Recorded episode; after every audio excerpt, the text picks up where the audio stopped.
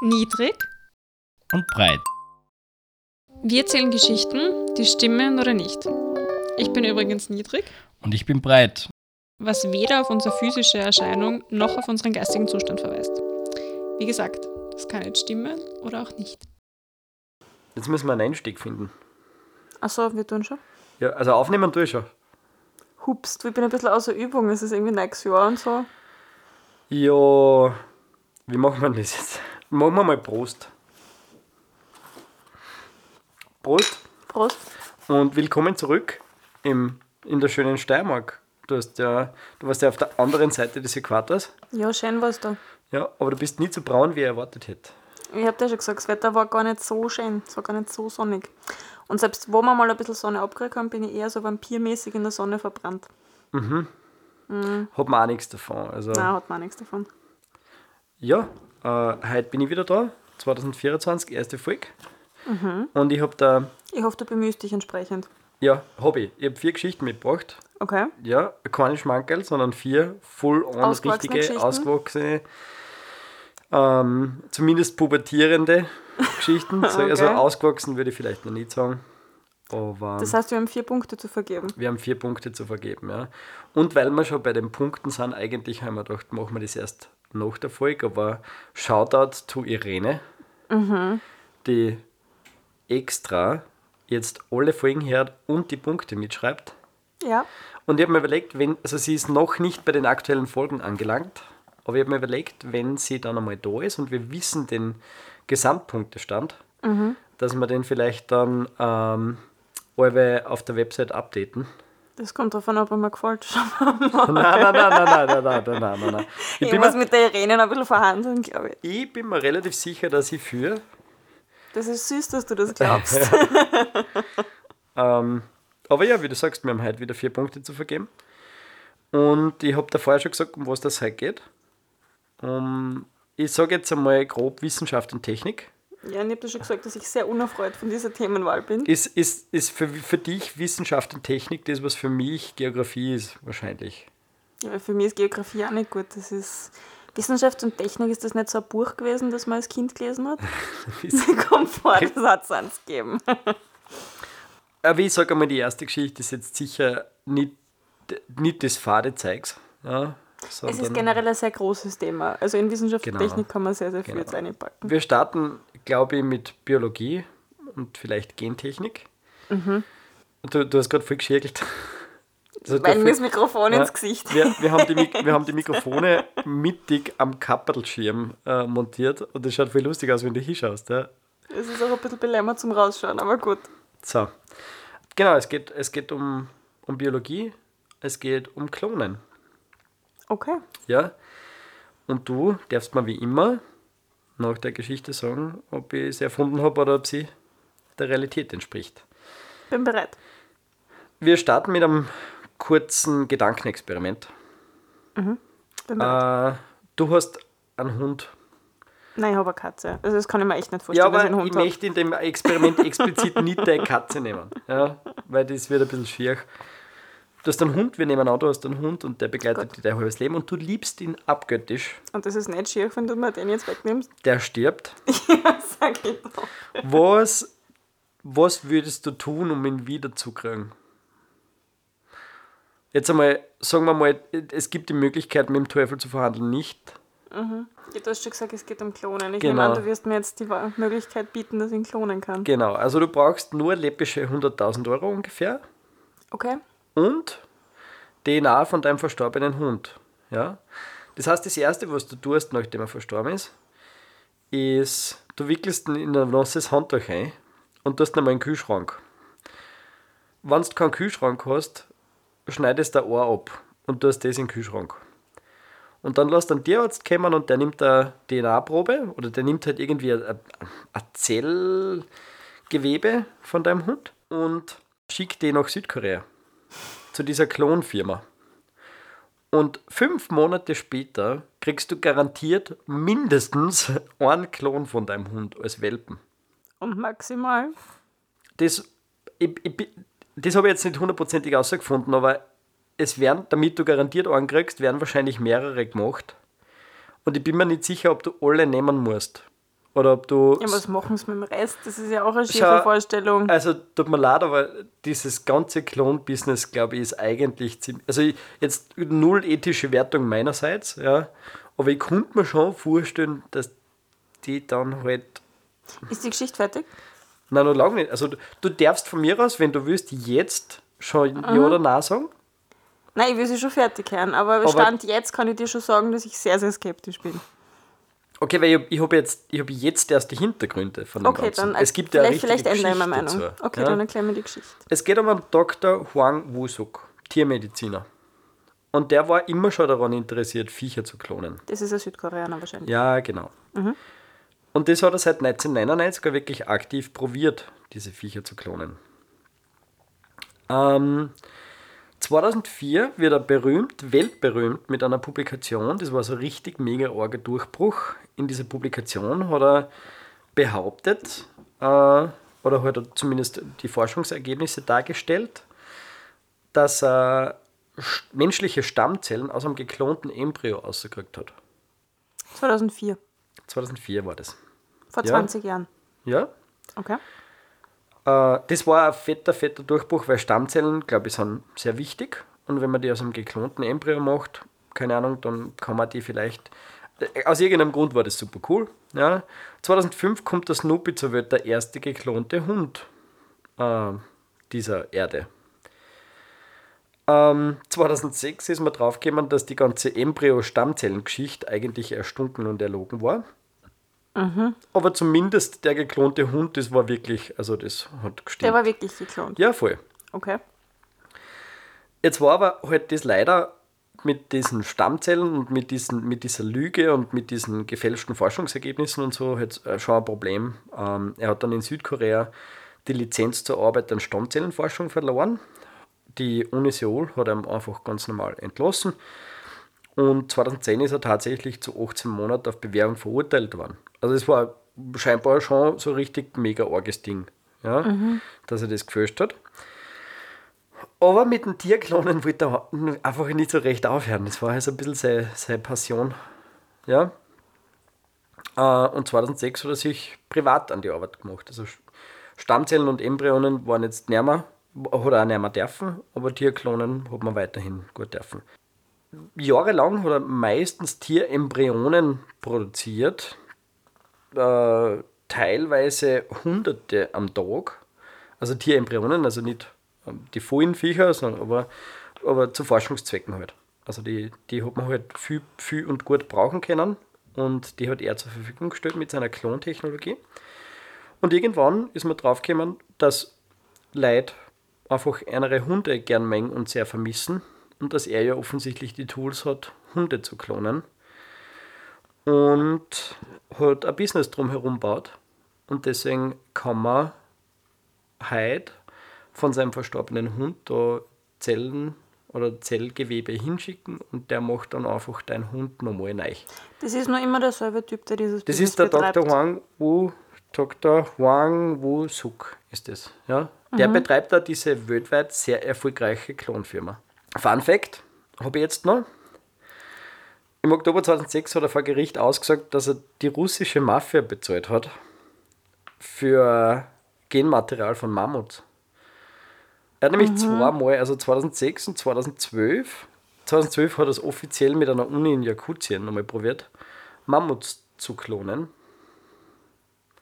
Wo ich, tut mir leid, also nochmal, keine ethische Wertung meinerseits, aber Mammuts, wenn er das zusammengebracht hätte, wäre schon geil gewesen. Wie weit weg von Jurassic Park sind wir jetzt noch in der Das, Geschichte? das ist eine verdammt gute Frage. ja? Aber er hat es nicht geschafft mit den Mammuts. Nein, Mammuts hat er nicht, also zumindest soweit wir wissen, hat er keine Mammuts zusammengebracht. Aber das mit den Hundeklonen, ähm, das hat ganz normal funktioniert und das ist auch ein großes Business weltweit. Fun Fact, der mir gerade eingefallen ist, weil wir haben viel Podcasts gehört unterwegs. Ähm, der am besten erforschte Fisch der Erde Mhm. ist der Zebra-Bärbling. Zebra wie? Bärbling. Mhm. Weil da kann man halt voll gut die Zellen so irgendwie ein bisschen wegnehmen. Du kannst voll gut an dem forschen und du siehst, weil wenn der Embryo ist, ist alles durchsichtig bei den Eiern. Und du siehst die Organe wachsen und so weiter. Und das Ist der ein ganze Fisch durchsichtig oder ist. Nein, der Fisch noch nicht, aber solange er halt wächst, anscheinend schon. Cool. Soweit ich es mir gemerkt habe. Also du, du darfst halt keine Lügengeschichten auftischen, gell? Nein, das war eine wahre Geschichte, Okay, aber cool. das ist immer gefährliches Halbwissen, muss halt hängen bleiben, wenn man Podcast unterwegs hört. Ja? Jetzt hast du Pulver verschossen. Der Zebra-Bärbling wäre eigentlich eine coole Geschichte für. Den hätte ich tatsächlich verwenden können. Ja, Ja, my bad. Macht nichts. Ähm, die Geschichte ist fertig, ich darf eine Wertung abgeben. genau. Du darfst jetzt entscheiden, ob ich mir das ausgedacht habe oder nicht. Ich bin jetzt ein bisschen hin und her gerissen, weil mir kommt vor, ich erinnere mich dunkel an die Geschichte von einem Asiaten, der im Knast gelandet ist, weil er experimentiert hat und geforscht hat mit Genen. Was mir komisch vorkommt an der Geschichte, ist dieses existierende Klon-Business von Haustieren. Ja, Also das glaube ich eigentlich nicht. also, Nein.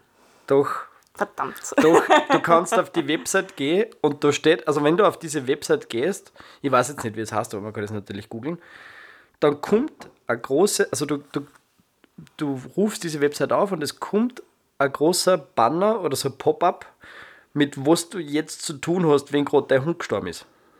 Ja, weil die Leute, die das aufrufen, die wollen ja wahrscheinlich einen Hund klonen lassen, aber es ist wichtig, dass das Genmaterial halt äh, intakt ist, ne? Auf gar keinen Fall eingefroren steht. Ja, Also bin ich da ein paar Jahrzehnte zurück, weil woran ich mich noch erinnern kann, was du halt machen kannst, wenn dein Haustier gestorben ist und du dich nicht von ihm trennen möchtest, dass du einen Diamanten draus pressen lässt. ah, Also Diamant halt schön verbrennen und ja, irgendwie also vor kohlenstofflichen, keine Ahnung. Also man, man, tut schon, man tut das Viech dann schon zuerst verbrennen. Ja. Weil ich mir gerade gedacht, so einfach das Viech und der hydraulische Press rein und dann so lange zusammendrucken, bis ein Diamant raus Nein, ist. nein, nein, okay. schon, schon verbrennen vorher. Ja. Also die Asche Ich finde, ich, also ich finde das, ich muss jetzt sagen, ich finde das Ganze mit dem Hund klonen ein bisschen fragwürdig. Vor allem, es ist ja nur der gleiche Hund, aber es ist nicht dein Hund. Also, weil da, da waren also bei den Frequently Asked Questions waren so, wird er sich dann gleich verhalten wie mein Hund? Und die Antwort war, das kommt darauf an, wie du ihn erziehst natürlich. Also der hat ja nicht die Erinnerungen von deinem verstorbenen Hund. Ja? Er, Ja. mag, er mag die gleichen weißen Flecken im Fell haben und er mag die gleiche, keine Ahnung, das gleiche Gebiss. Also es ist wirklich von wie ein Zwilling von, oder wie ein junger Zwilling von einem verstorbenen Hund, aber natürlich die Persönlichkeit von einem Hund kommt da immer drauf an, wie er halt erzogen worden ist. Ne? Ja, na, das macht Sinn. Und da, keine Ahnung, da finde ich das mit dem Diamanten ein bisschen romantischer, muss ich sagen. Ja, meine, das ist aber anscheinend schon out of date ein bisschen. Ja, wäre interessant, ob man das noch machen kann. So, ähm, jetzt wird es wesentlich, wesentlich wissenschaftlicher und technischer. Ich freue mich. Es geht um Zeitreisen. Ich freue mich. Ja, du darfst, du darfst jetzt schon ein Fazit abgeben. Es geht um Zeitreisen. Finde ich cool, würde ich machen. So, sagt der, sagt der, äh, das CERN was? Das Schweizer Kernbeschleunigungsdingsbums. Ja, genau. Ähm, ich habe mir jetzt gar nicht aufgeschrieben, wo, wofür das steht, aber diese Forschungseinrichtung nahe Genf ist gegründet worden in den 50er Jahren für physikalische Grundlagenforschung. Für Zeitreisen. Nee, da kommen wir noch hin. Das ist aber mehr unabsichtlich passiert, mit dem Zeitreisen. Und vielleicht auch nicht so, wie es du jetzt vorstehst. Ähm, viele Leute verwechseln prinzipiell das CERN mit dem Large, Large Hadron Collider. Der LHC, das ist die gigantische Röhre, die im, im Boden vergraben ist, die diese Kerne beschleunigt. Und das CERN selber ist die ganze Das CERN ist die Forschungseinrichtung. Forschungseinrichtung, weil die haben nämlich mehr wie, wie nur den LHC. Also die haben mehrere Teilchenbeschleuniger. Ja, nur der, der LHC, das ist der größte. Und der ist wirklich gigantisch. Also der ist, ähm, ich habe da jetzt 27 Kilometer stehen, ich glaube, das ist der Umfang, 27 Kilometer. Aber der ist halt kreisförmig in der Erde verchromt. Und dort werden ähm, entweder Protonen oder Bleikerne auf nahezu Lichtgeschwindigkeit beschleunigt. Ihr habt das jetzt nicht gehört, aber ich habe gerade anerkennend genickt. Ja. ja. Du kennst die aus, ne? Ich kenne mich voll aus. Und die werden dann dort zur Kollision gebracht und wenn diese Teilchen äh, kollidieren, dann passiert allerhand interessanter Scheiß und den möchte man messen. Und die Detektoren für diese Messungen, die sind jetzt nicht an einem Ort, also die Kollision wird nicht immer, nicht immer am, am selben Ort von diesem Kreis äh, durchgeführt, sondern sind unterschiedliche Detektoren für unterschiedliche Sachen, die man gern messen möchte. Und bitte frag mich nicht, was man dort misst. Also einfach elektromagnetische Wellen oder was.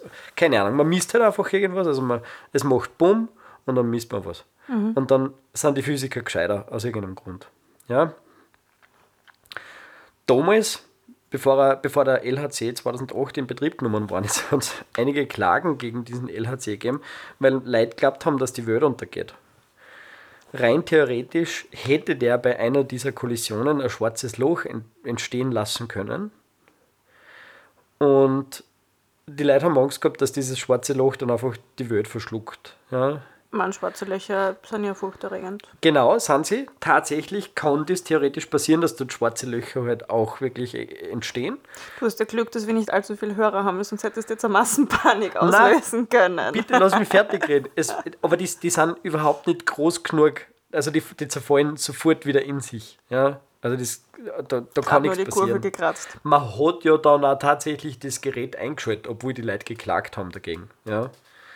Also es hat dann wirklich ernsthafte Forscher gegeben. Es hat da unter, unter der, der Schirmherrschaft, glaube ich, von einem, von einem Biologen oder so, der hat da ein paar Leute zusammentrommelt und gesagt, na, schätzt die ein, die Welt geht runter. Ähm, so, 2017 spricht beim Experiment der Detektor, der eigentlich 12 Kilometer entfernt ist von dort, wo die Kollision stattfindet. Ist spannend, weil wie geht das? Also die, nur mal, die sind ja verteilt über den ganzen Kreis Auch und der hat mit der. Kollision gar nichts zum tun. Und noch viel spannender war, dass das Signal gemessen worden ist 20 Millisekunden bevor diese Kollision stattgefunden hat. Fehlzündung. Wie, wie meinst du Fehlzündung? Dass der Detektor halt dann Fehler gehabt hat. Ja, genau. Jetzt hat man das natürlich äh, nochmal probiert und der hat nichts gemessen. Aber es hat da einen so einen Dude gegeben, so einen Physiker, dem hat das keine Ruhe lassen. Weil der hat gesagt, das, das, das, kann nicht, das kann kein Zufall sein. 20 Millisekunden, das ist einfach genau zu dem Zeitpunkt, wo die die Kollision machen und der spricht dann. Äh, der hat das dann untersucht und der gründet eine Taskforce und die stehen, der hat sich irgendwas gedacht dabei. Und was er sich gedacht hat, kann ich nicht sagen, aber die stehen 80 Messstationen in der Region auf. Es wird nochmal so ein Experiment gemacht und zwei dieser Stationen, die messen wieder. Und wieder messen sie vor der Kollision. Okay. Es gibt von mehreren Staaten in Summe 3 Millionen Euro Forschungsgelder. Man hat sechs Jahre lang daran geforscht und jetzt hat man herausgefunden, okay, man kann reproduzieren, dass diese Dinger durch die Zeit reisen, also dass, dass man sie messen kann, bevor sie stattfinden. Okay. Ja? Also man kann diese Dinge reisen durch die Zeit, aber Quanten sind nicht keine Materie. Also man kann jetzt deswegen nicht selbst durch die Zeit reisen, man kann jetzt keine Zeitmaschine bauen, aber man kann, wenn man das irgendwann beherrscht, vielleicht einmal Informationen zurückschicken.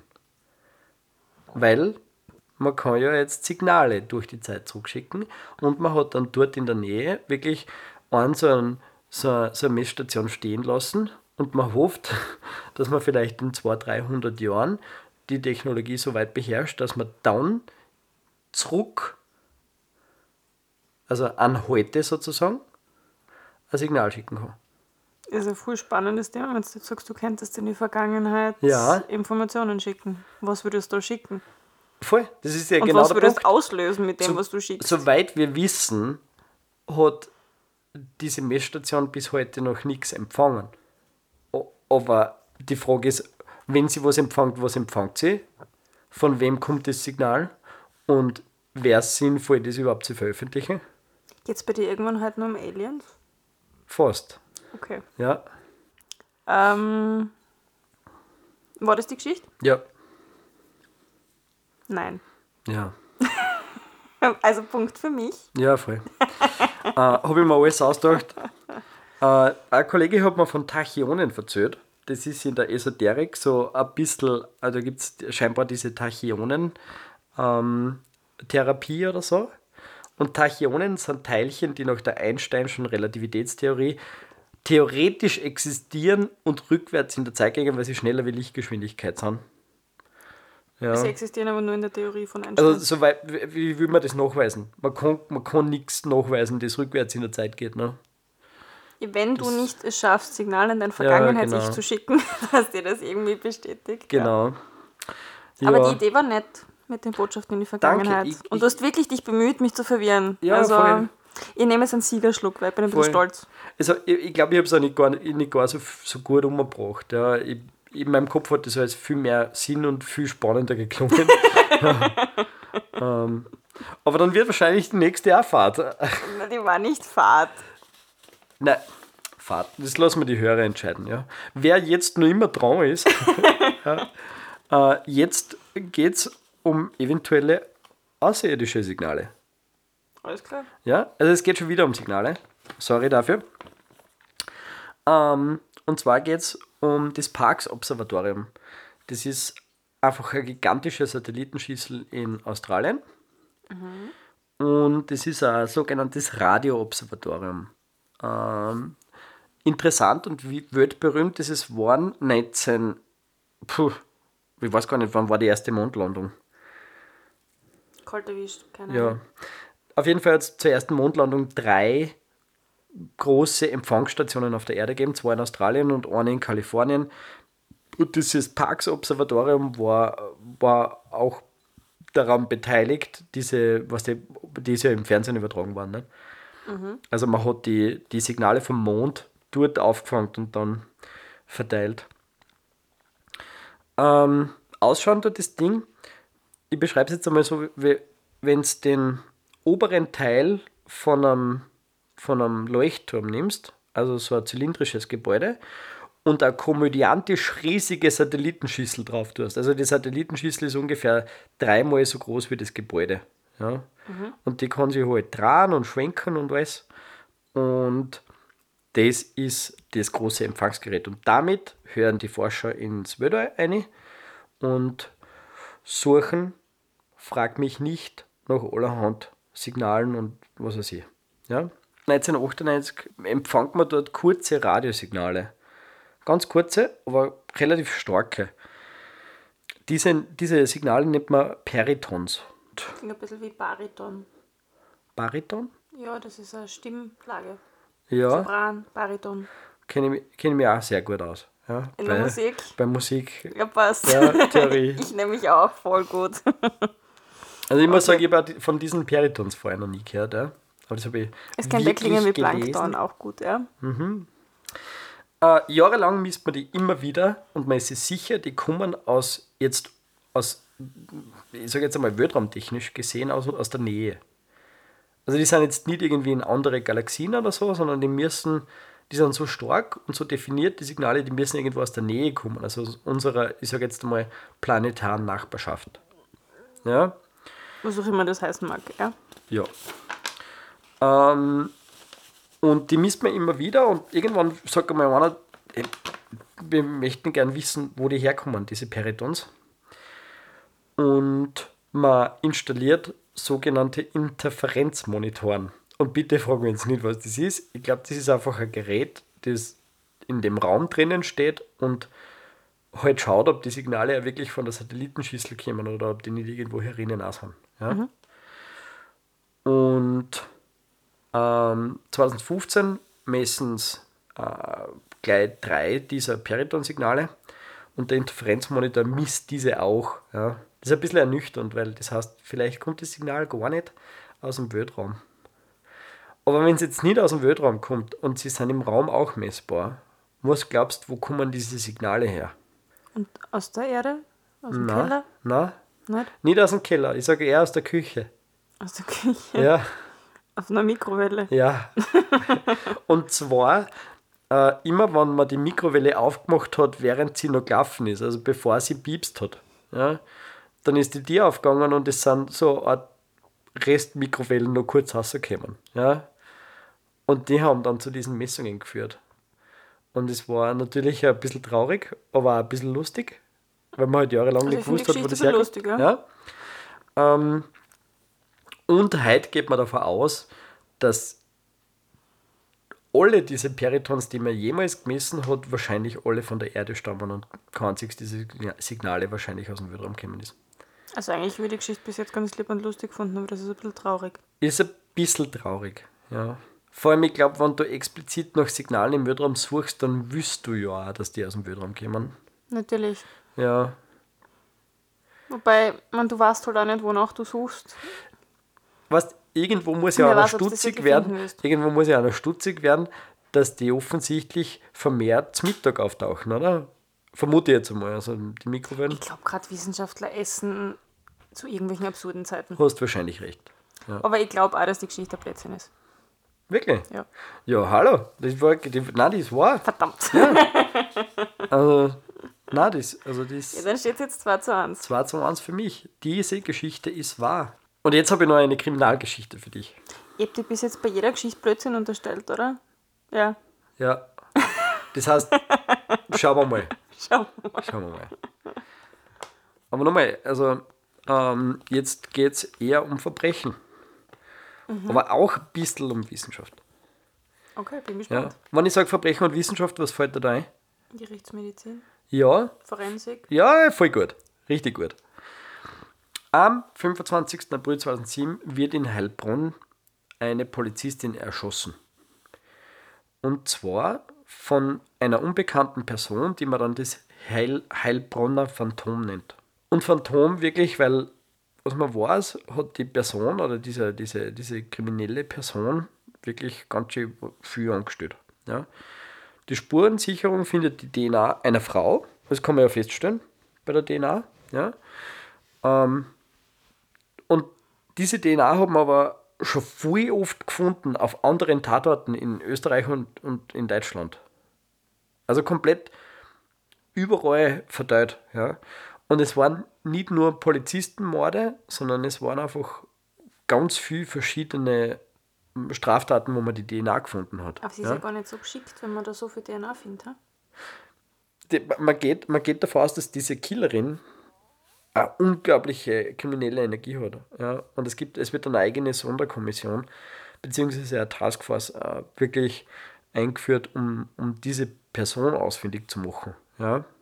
Ähm, 2009 gibt es sogar 300.000 Euro Belohnung für Hinweise. Ich habe da jetzt ein bisschen, ich habe da jetzt eine Auswahl an Straftaten, wo man die DNA gefunden hat. Okay? 1993 Mord an einer 62-Jährigen. 2001 hat man die DNA gefunden auf einer Heroinspritzen in Gerolstein. 2004 auf einer Spielzeugpistole nach einem Überfall auf einen Edelsteinhändler. 2008 an einem Auto, in dem drei getötete Georgier waren. Beim Wohnungseinbruch 2008 und nochmal 2008 an einer Wohnungstür nach einem Streit zweier Männer.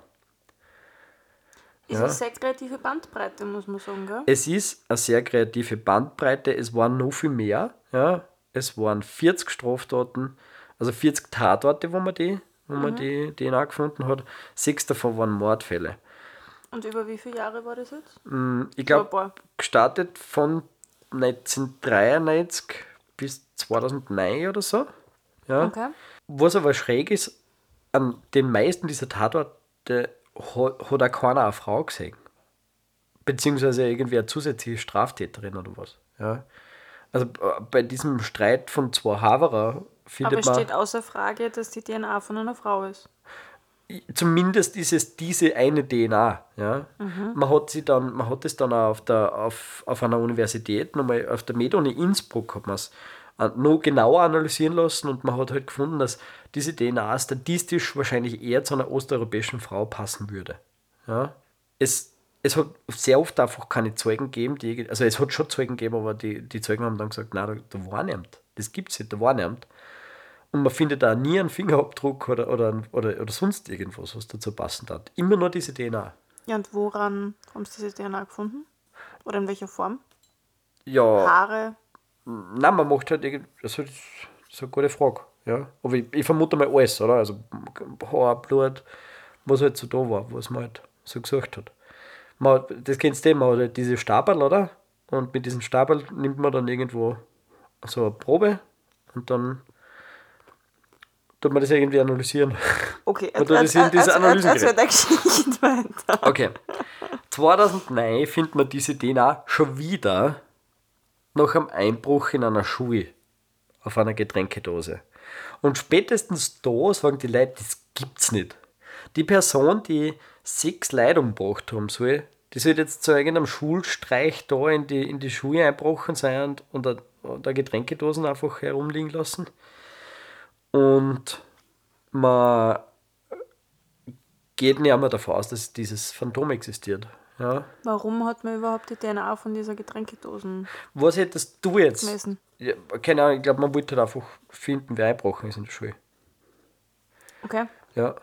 Aber jetzt hat man an sehr vielen verschiedenen Orten, bei sehr vielen verschiedenen schwierigen Straftaten diese DNA gefunden.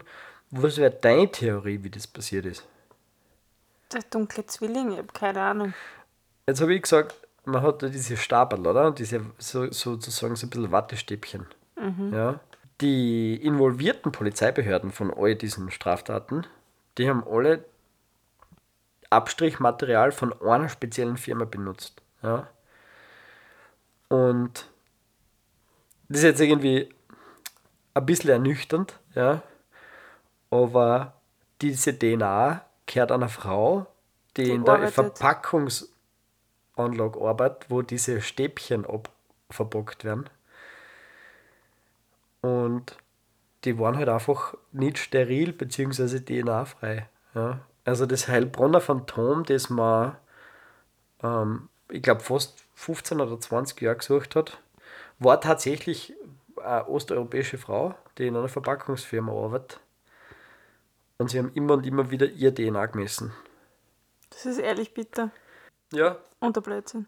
nein, ist kein Blödsinn. Verdammt. 3-1. für 3-1 mich. für die. Jawohl. Du hast halt bei allen Geschichten geglaubt, dass sie Plätze sind. Ja, Es hätten alle Blödsinn sein können. dann habe ich meinen Job richtig gemacht. Du hast es halt nicht schlecht gemacht. Super. Super. Ich mir überlege, ob ich dir jetzt einmal glauben sollte. Dann habe ich gedacht, na. Ja, rein statistisch hätte mir jetzt schon glauben können, nicht? Aber ich habe halt tatsächlich. Schon, aber ich habe mir gedacht, du schaust jetzt nicht auf 2-2. Aber ich habe drei, ich hab drei wahre Geschichten mitgebracht. Ich habe mir noch eine überlegt. Und die war konfus, sagen wir uns ehrlich. Die war sehr konfus, Die war aber sie war konfus. unüblich konfus für die. Also du bist Ja. mit deinen erstunkenen Geschichten bist ein bisschen weg von deinem üblichen Schema. Also es ist für mich schwerer, das zu detektieren. Genau so soll es sein. Dann soll es mir ja. Ja. nicht durchschauen. Na, eigentlich wäre das schon nett. Jetzt machen wir das schon so lang. Wenn du irgendeinen Tell hättest, ich habe ihn noch nicht gefunden. Ja. Und darum glaube ich, dass ich eigentlich vorn bin. Aber das werden wir dann erfahren, wenn die Irene mit ihrer Erzählung fertig ist. Ja, ich glaube nicht, dass du vorn bist. okay. Das war's von mir. Eben meine vier Geschichten. Ja, danke für deine äh, sehr bildenden Geschichten. Ich hoffe, wir sind jetzt alle gescheiter. Definitiv. Über Teilchen und so. Ja, Teilchen und Physik. Und man merkt ja, dass ich mich da wahnsinnig gut auskenne. Ne? Ich finde es ja eh lustig, dass der Chemiker Physik-Geschichten Ja. bringt. Also ich habe eigentlich mit einer Chemiker-Geschichte dann gerechnet und habe mir gedacht, so frech, dein Vorteil wirst du jetzt auch nicht ausspülen. Weil ich habe ja null Vorteil. Ja? Ich, das, ich bin ja nur ein Papierchemiker. Ich, Na, ich du hast ein naturwissenschaftliches Studium abgeschlossen. Ich Ja. bin sehr weit weg von den wir Naturwissenschaften. hatten diese Lehrveranstaltung, die heißt Chemie über die Hintertreppe. Und da waren lauter lustige Chemiegeschichten. Und ich habe schon mal überlegt, ob ich da ein paar mitbringe. Aber da würde ich zuerst die Professorin fragen, ob ich einer die klauen darf. Das ist sehr fair von dir. Ja, Okay, na, aber sehr cool. Ich habe mir schon überlegt, was ich das nächste Mal mache. und zwar, Ähm, es ist natürlich inspiriert von meiner jetzt jüngst absolvierten Reise. ja, Also wir werden eine Safari machen. geil, Genau, sehr cool. Freue mich schon. Jetzt hast du diese Zebrafische halt schon Jetzt verschossen. habe ich leider die ja? Zebra-Bärblinge schon verschossen, aber die haben mir halt, die sind mir halt ausgekommen. Mhm. Aber das war ein Teaser fürs nächste Mal. Wir reden über lauter coole Viecher und vielleicht ein paar andere afrikanische Fun Facts. Vielleicht sogar echte Zebras. Vielleicht reden wir über echte Zebras, muss man überlegen. Bin schon gespannt. Passt. Sehr cool, dann danke. Liebe Grüße an Evelyn und Gabriel. Uh, ich habe eine, äh, eine Beschwerde bekommen. Liebe Grüße an meine Mama. Ja, und wenn wir schon dabei sind, an dein Dad, ähm, bei dem ich ja kürzlich auch war und der gesagt hat, dass er uns auch hier und da gern hat. Es ist eher ein Hier und Da. Ja. Die Mama ist da sehr konsequent, deswegen okay. nochmal Mama, danke. Ja. Aber ja, sehr lieb von dir. Passt. Dann bis Februar. Für euch, bis bald.